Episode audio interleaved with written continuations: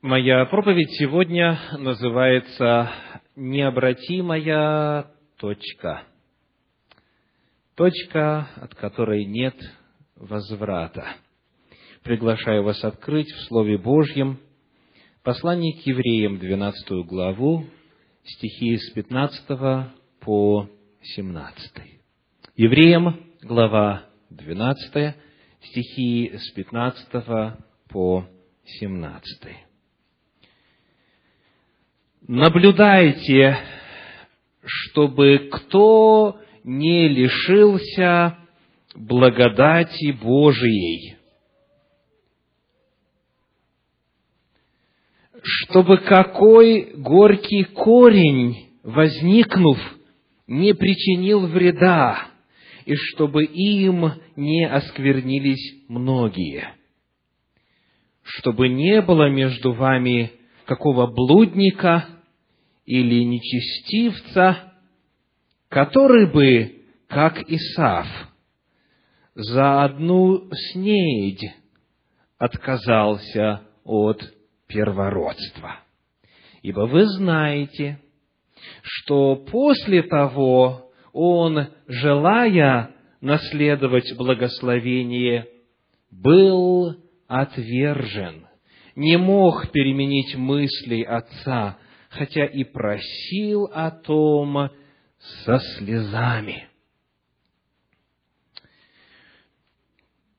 Первая личность, на которую мы смотрим сегодня, как на печальный пример человека, пропустившего свою необратимую точку, от которой нет возврата, это Исав.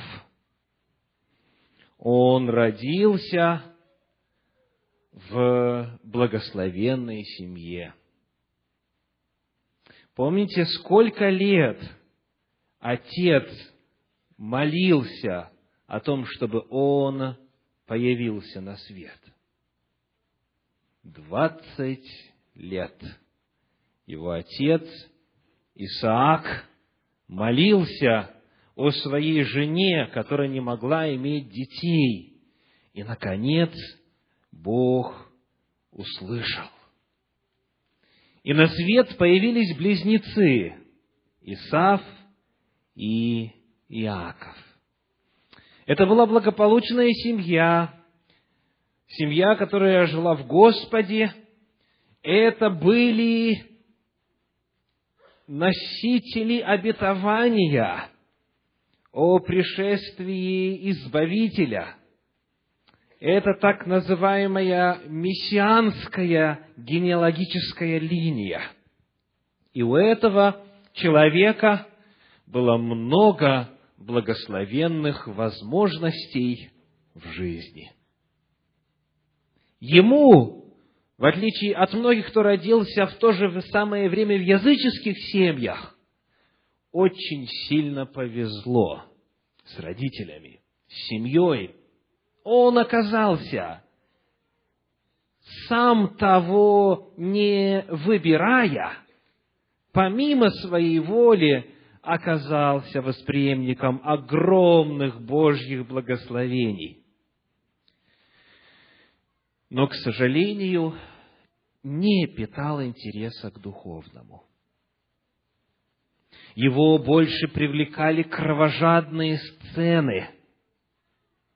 Ему больше нравилось убивать, нежели жить в шатрах и быть, подобно его брату, человеком кротким. Исав стал нечестивцем, стал многоженцем, взял язычниц себе в жены и в целом весьма легкомысленно относился к Божьим благословениям.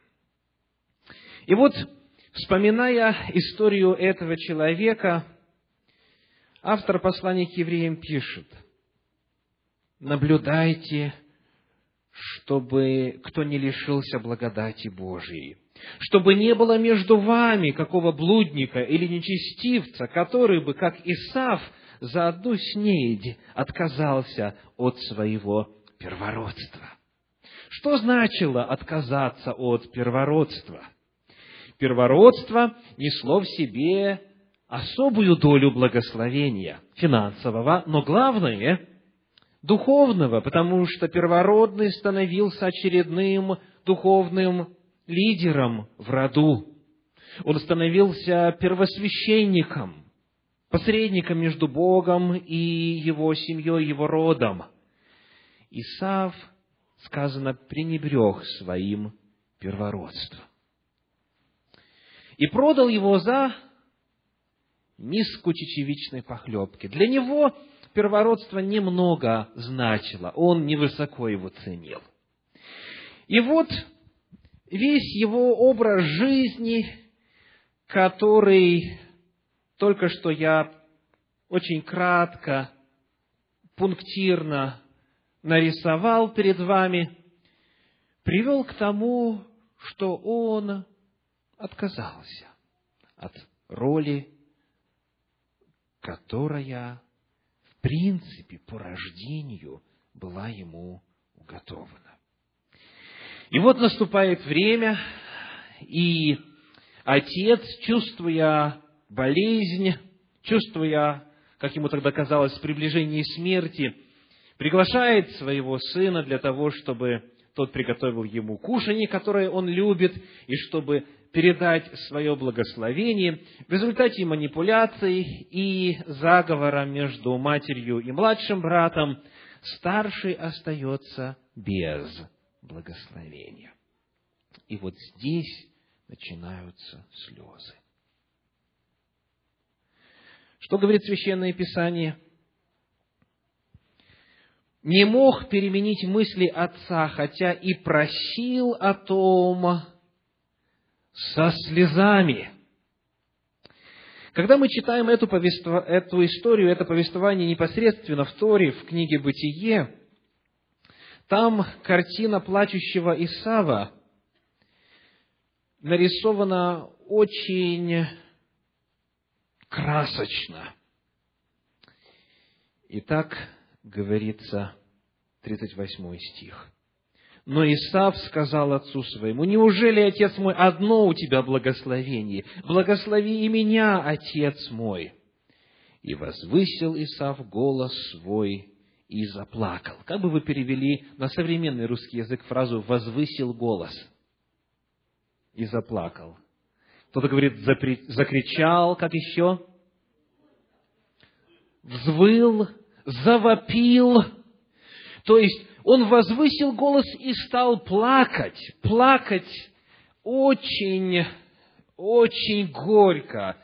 Это были очень в эмоциональном отношении насыщенные минуты. Но, к сожалению, уже было поздно. Он не просто одним действием продажи своего первородства, а всем образом жизни подготовил себя, сам подготовил себя к этому моменту, к трагедии в своей жизни и полной окончательной потере благословений первородства. Итак, Исав, на заре истории человечества, в роду патриарха Авраама, оказывается без благословений, потому что он прошел вот ту самую точку, от которой назад возврата нет. Давайте посмотрим на еще одну схожую историю. Книга Второзаконие, первая глава. Второзаконие, первая глава, стихи с 19 по 45.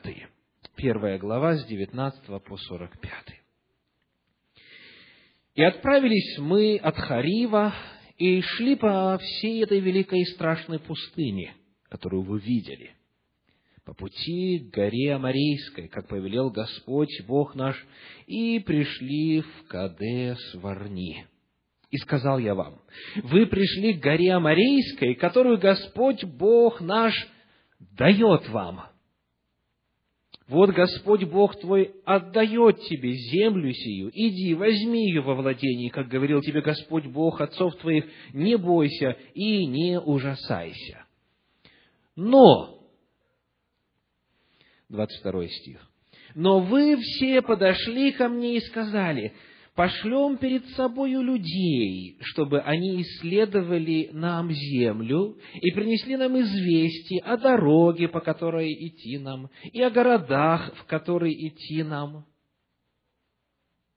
Очень интересно.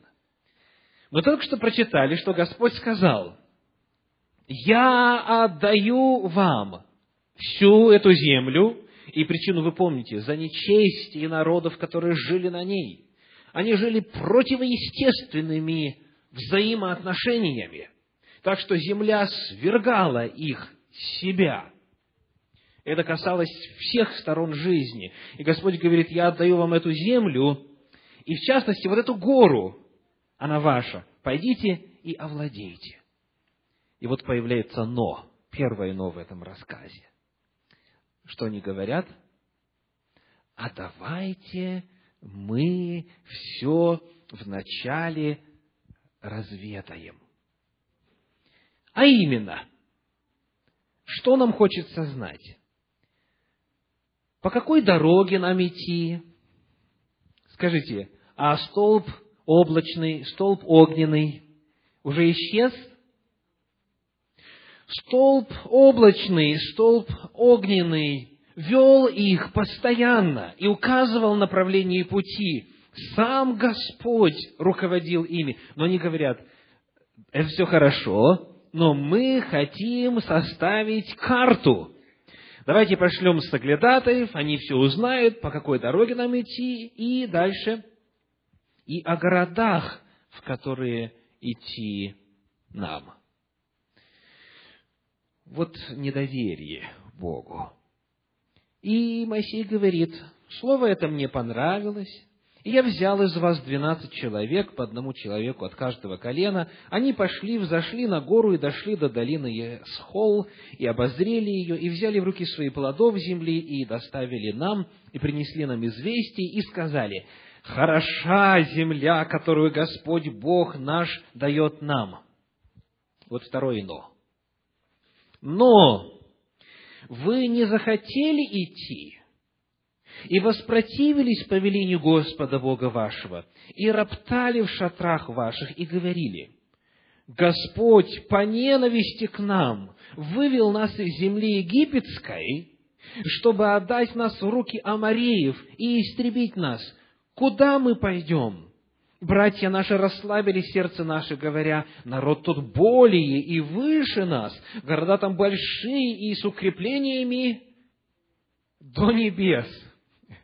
Вот это удивительно, насколько человек способен преувеличивать в результате неверия своего, недоверия своего, преувеличивать факты. Какой высоты были стены? До небес! Принесли известие люди. Да и сынов Янаковых видели мы там. И я сказал вам, не страшитесь и не бойтесь их. Господь Бог ваш идет перед вами. Он будет сражаться за вас, как Он сделал с вами в Египте перед глазами вашими.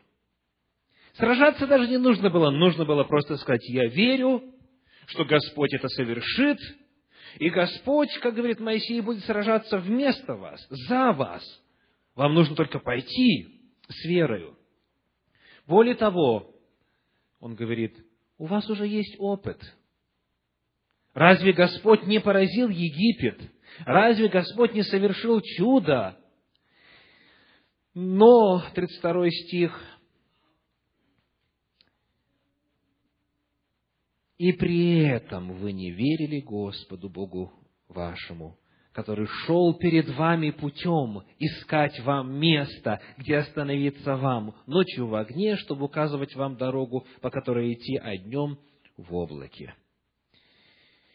И Господь услышал слова ваши и разгневался, и поклялся, говоря, «Никто из людей сих из всего злого рода не увидит доброй земли, которую я клялся дать отцам вашим. Только Халев, сын Иефонин, увидит ее. Ему дам я землю, по которой он проходил, и сынам его за то, что он повиновался Господу. И на меня прогневался Господь за вас, говоря, и ты не войдешь туда. Иисус, сын Навин, который при тебе, он войдет туда, его утверди, ибо он ведет Израиля во владение ею дети ваши, о которых вы говорили, что они достанутся в добычу врагам, и сыновья ваши, которые не знают ныне ни добра, ни зла, они войдут туда, им дам ее, и они овладеют ею. А вы обратитесь, то есть повернитесь и отправьтесь в пустыню по дороге к Черному морю. Итак, вот история, очень непростая, история взаимоотношений Бога с Его народом на промежутке пути от Египта до вот этого рокового момента, когда Господь сказал, идите и овладейте этой горою, идите и овладейте этой землею. За то, что народ не послушался и даже, если бы читать подробнее, захотел побить камнями Моисея, своего предводителя – за вот этот открытый, упрямый и намеренный бунт Господь говорит, хорошо, как вы говорили, так и сделаю. Вы не войдете. Пожалуйста, поворачивайтесь и идите назад в пустыню. Ваши дети войдут, а вы нет. И вот теперь начинается самое интересное. Давайте читаем стихи 41 и дальше. И вы отвечали тогда и сказали мне, согрешили мы пред Господом, пойдем и сразимся, как повелел нам Господь Бог наш. И припоясались вы каждый ратным оружием своим, и безрассудно решились взойти на гору. Но Господь сказал мне, скажи им, не всходите и не сражайтесь, потому что нет меня среди вас, чтобы не поразили вас враги ваши. И я говорил вам, но вы не послушали и воспротивились повелению Господню, и по упорству своему взошли на гору. И выступил против вас Амарий, живший на той горе, и преследовали вас так, как делают пчелы и поражали вас на Сиире до самой Хормы, и возвратились вы и плакали пред Господом. Но Господь не услышал вопля вашего и не внял вам. Еще один трагический случай, теперь уже в жизни целого народа, когда он прошел необратимую точку. Господь призывал, Господь умолял, Господь мотивировал, Господь благословлял, Господь обещал, поддерживал, но народ не захотел и пошел бунтом против Бога. В тот момент они вообще сказали, выберем себе вождя и пойдем куда? Назад в Египет пойдем. И вот Господь тогда говорит, я клянусь. Это очень серьезно что произойдет так-то и так-то. И когда они услышали это, когда услышали, что все они численные от 20 лет до 60 умрут в этой пустыне, и только дети их войдут, они говорят, ну что ж, давайте теперь пойдем. Теперь мы уже хотим, припаяшимся. И смотрите, как интересно. Сказано, пойдем и сразимся, как повелел нам Господь Бог наш. Вроде бы, можно было бы радоваться теперь, правда, народ наконец понял, хотят наконец сделать то, к чему Господь их призывает. Но Господь говорит, уже поздно. Уже поздно. Не ходите, не сражайтесь, не жалко вас меня нет с вами, вы меня изгнали из своей среды, и потому вас ждет поражение, не ходите. Но они пошли, и хотя потом и плакали, и просили, но Господь не внял. Итак, второй пример. того, как иногда человек хочет соблюсти волю Божью, но уже поздно. И последний на сегодня. Евангелие от Матфея, глава 25, первые 12 стихов. Матфея, глава 25, первые 12 стихов. Тогда подобно будет Царство Небесное десяти девам, которые, взявши светильники свои, вышли навстречу жениху. Из них пять было мудрых и пять неразумных. Неразумные, взявши светильники свои, не взяли с собой масло. Мудрые же вместе со светильниками своими взяли масло в сосудах своих. И как жених замедлил, то задремали все и уснули. Но в полночь раздался крик. «Вот жених идет! Выходите навстречу ему!» Тогда встали все девы те и поправили светильники свои.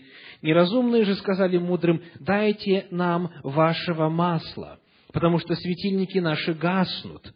А мудрые отвечали, чтобы не случилось недостатка и у нас, и у вас, пойдите лучше к продающим и купите себе. Когда же пошли они покупать, пришел жених, и готовые вошли с ним на брачный пир, и двери затворились. После приходят и прочие девы, и говорят, «Господи, Господи, отвори нам!» Он же сказал им в ответ, «Истинно говорю вам, не знаю вас». Эта притча описывает апокалиптические события. И вновь здесь звучит та же самая настойчивая, страшная, предостерегающая весть. Если человек не сделает то, к чему Бог его призывает вовремя, и Господь много милостив и долго терпелив, Он откладывает наказание, но тем не менее, когда человек раз за разом отказывается откликнуться на Божий призыв и сделать то, чему Господь его призывает, и отдаться Господу и воле Его, наступает момент, когда двери закрываются, и уже потом, как бы громко человек не стучал, будет поздно. История Исава, история Израиля – история будущего.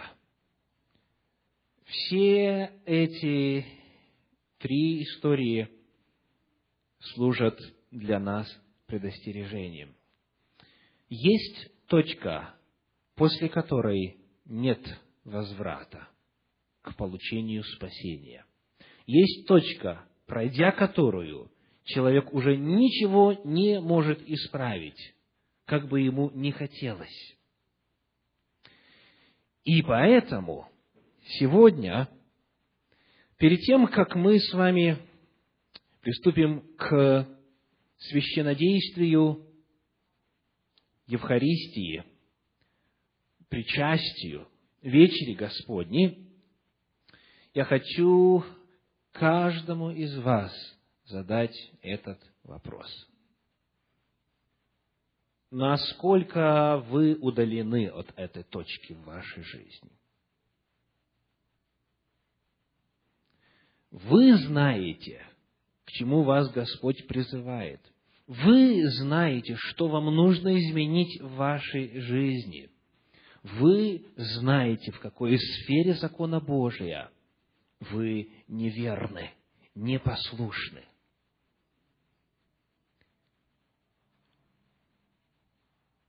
Знайте, что для каждого человека на земле есть опасность промедлить слишком долго, слишком много и часто откладывать, пока не наступает роковой момент.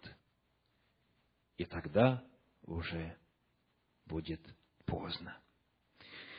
Я хочу в качестве иллюстрации прочитать вам из замечательной книги, которая называется «Исцеление души», вторая ступень, рассказ. Реальный рассказ – это быль, который называется так ты почитаешь мне, папа? Странно, какие воспоминания удерживает память. Когда жизнь внезапно рушится, и ты остаешься один, то вспоминаешь не о больших важных вещах, не о планах на годы вперед, не о любви или о надеждах, которые так старательно осуществлял. Ты вспоминаешь о незначительных событиях, на которые в свое время и внимания-то не обратил. О том, как чья-то рука коснулась твоей руки, но ты был слишком занят, чтобы это заметить. Как голос звучал надеждой, а ты не озаботился прислушаться. Джон Кармоди узнал об этом, глядя из окна гостиной на оживленную улицу. Он все пытался думать о больших, важных вещах, теперь потерянных, о годах и планах, надеждах и любви. Но в этот день он не мог на них сосредоточиться. Эти важные вещи казались огромными туманностями на периферии сознания. На ум приходили только какие-то странные мелочи, ничего существенного. Всего лишь слова его маленькой дочки – с которыми она обратилась к нему в один из вечеров две или три недели назад. Ничего особенного, дети часто что-то такое говорят. Но только это он сейчас и помнил. В тот вечер он принес домой законченный текст доклада для ежегодного собрания акционеров. Это было очень важно и для его будущего, и для будущего его жены, маленькой дочери. Перед ужином он сел перечитать его еще раз. Он оказался прав. Доклад значил очень много. И тут с книгой под мышкой вошла Мардж, его маленькая дочь. Это была книжка в зеленой обложке, на которой красовалась картинка из сказки. Девочка сказала, «Папа, посмотри, он поднял глаза и отозвался. Прекрасно. Новая книга, да? Да, пап. Ты прочтешь мне сказку? Нет, дорогая, не сейчас, ответил он. Мардж стояла рядом, пока он читал раздел, в котором акционерам предлагалось заменить оборудование на фабрике. А голос Мардж, полный робкой надежды, все звучал. А мама сказала, что ты почитаешь, папа. Он посмотрел на нее поверх доклада. «Извини, но, может, мама тебе почитает?» «Я занят, милая». «Нет», — вежливо ответила Мардж, — «мама еще больше занята наверху». «Почитай мне только одну сказку. Посмотри, она с картинкой, видишь? Смотри, какая красивая картинка. А, папа?» «Да-да, красивая», — согласился он. «Просто замечательная картинка, но сегодня вечером мне надо поработать. Как-нибудь в другой раз». После этого надолго воцарилось молчание. Мардж просто стояла рядом, держа книгу, открытую на замечательной картинке. Он же прочел еще две страницы с разъяснениями об изменениях на рынке за последние 12 месяцев, с планами, намеченными отделом продаж, чтобы разрешить некоторые проблемы, которые можно спокойно списать на местные условия, и с рекламной программой, которую разработали после долгих совещаний, которая была признана, призвана стабилизировать и даже повысить спрос на их продукцию. Но это же очень красивая картинка, папа, и сказка очень интересная, не отставала Мардж. Знаю. Э, в другой раз. Беги играй. Я уверена, что она тебе понравится, папа, сказала девочка. А? Да, я знаю, что понравится, но потом. Ну ладно, значит, как-нибудь в другой раз. Но в другой раз ты почитаешь, да, папа? Ну, конечно, обязательно. Но она не ушла. Она продолжала стоять рядом тихо, как полагается послушному ребенку, и через какое-то время положила книгу на табуретку у его ног и сказала, «В общем, когда ты освободишься, прочитай ее для меня, только читай громко, чтобы я тоже слышала».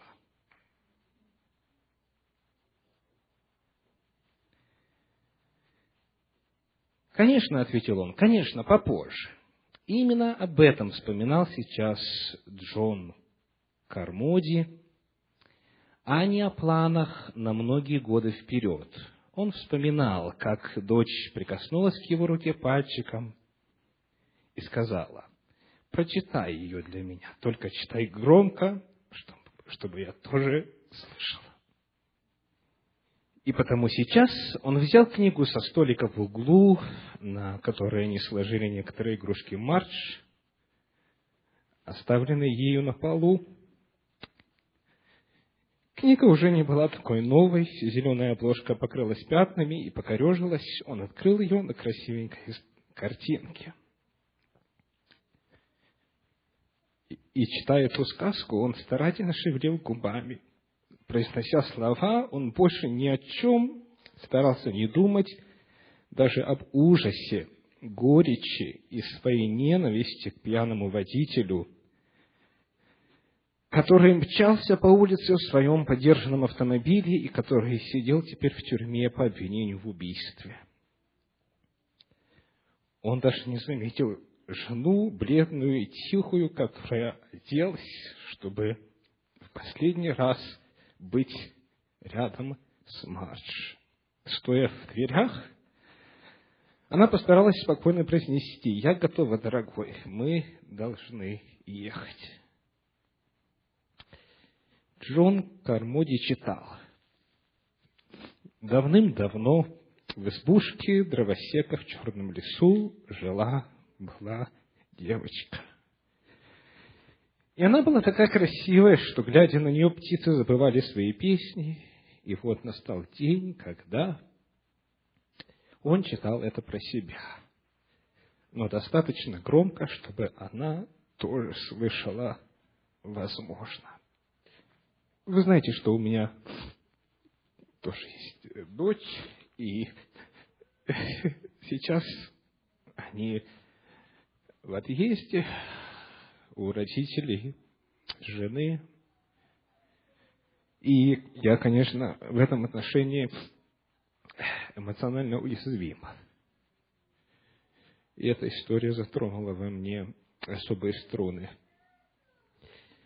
Но я решился ее прочитать, а, потому что, вы знаете, когда говоришь о том, что есть необратимая точка. Когда говоришь о том, что есть момент, от которого нет возврата, если это звучит касательно Исава, поколения, вышедшего из Египта, или далекого будущего, сознание отбрасывает эти картины и эти предостережения куда-то подальше. И человек сидит и думает, это не для меня, это не обо мне. Со мной точно такого никогда не произойдет. И я надеюсь, что эта история, описывающая реальную трагедию в жизни современных нам людей, она поможет нам сегодня посмотреть реальности в глаза – и задать вопрос. На что я сейчас не обращаю внимания? Посмотрите, загляните в себя глубоко и ответьте на этот вопрос. Что вы должны сделать? У кого попросить прощения? В чем покаяться пред Богом? Что сделать на пути в исполнении заповедей Божьих, что Господь ожидает от вас. Вы это знаете. И Господь знает. Потеря дорогого в жизни достается очень высокой ценой. И бывают слезы и рыдания – и люди возвышают глаз свой и плачут, но часто бывает поздно. Сегодня, когда очень многие в этом мире говорят, не сейчас попозже. Многие говорят, я не отвергаю, я не против, я хочу, но только, пожалуйста, дайте мне решить вначале свои вопросы, а потом я пойду к Господу, а потом я попрошу у Него прощения, а потом я выполню свой долг. Жизнь вечная, общение с Творцом – это наивысшее благо, которое только возможно. Это наивысшее блаженство. Это превосходит все самое дорогое, что мы когда-либо испытывали. Наши дети, наши родители, наши близкие, наши друзья – это самое дорогое, что может быть на свете. И это можно потерять. Если пропустить в своей жизни ту точку, которую мы, может, даже и не заметим по причине нашей занятости или интеллектуализирования, или же ленности, или бунта, или сопротивления, не заметим, пройдем мимо и будем рыдать горько. Вы знаете древнюю аллегорию о том, как дьявол собрал свой совет, своих помощников, и поставил перед ними задачу подыскать самый удачный способ обольщения людей.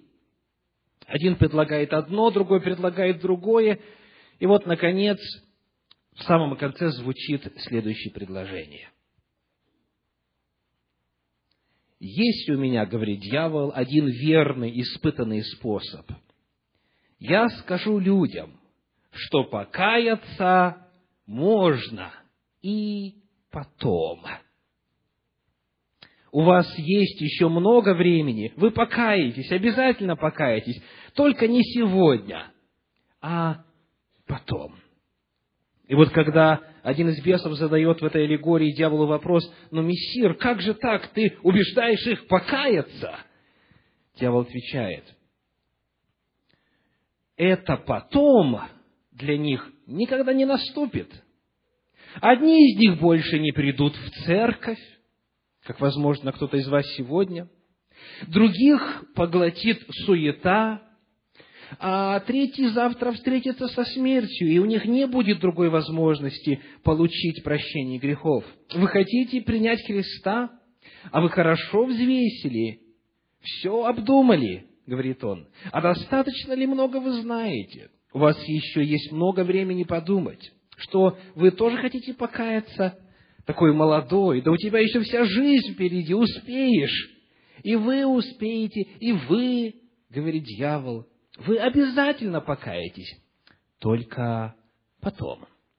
И весь хор бесовских сил вторит потом, потом. Я хочу в завершении своей проповеди обратить вам призыв Священного Писания, который мы находим во втором послании Коринфянам в шестой главе, стихи первые и второе. Второй Коринфянам, шестая глава, стихи 1 и 2. Мы же, как споспешники, умоляем вас, слышите, умоляем вас, чтобы благодать Божия нечетно была принята вами, ибо сказано, во время благоприятное я услышал тебя, и в день спасения помог тебе. Вот теперь время благоприятное, вот теперь день спасения, ныне, сегодня, чтобы благодать Божия не была напрасной. Используйте это время. И послание к евреям, 4 глава, 1 стих. «Посему будем опасаться, чтобы, когда еще остается обетование войти в покой его, не оказался кто из вас опоздавшим. Будем опасаться. Вера Кушнир написала замечательное стихотворение, которое так и называется «Завтра». Нам кажется, завтра мы будем прилежней и лучше, полезней, добрей. Сегодня мы грубы, но завтра мы нежны, ведь завтра мы будем мудрее. Мы завтра поедем в далекие страны, туземцам о Боге вещать. И завтра начнем перевязывать раны в больницах, больных посещать. Мы завтра проведаем старого друга, и завтра напишем родным. И завтра кому-то окажем услугу, не только своим, но чужим. Мы завтра пожертвуем крупную сумму. С деньгами опасно спешить. Ведь деньги не шутка, здесь надо подумать, нужда же никуда не сбежит. Мы завтра друг друга простим без упреков, и завтра друг друга поймем, и завтра весь опыт духовных уроков применим и в жизнь проведем.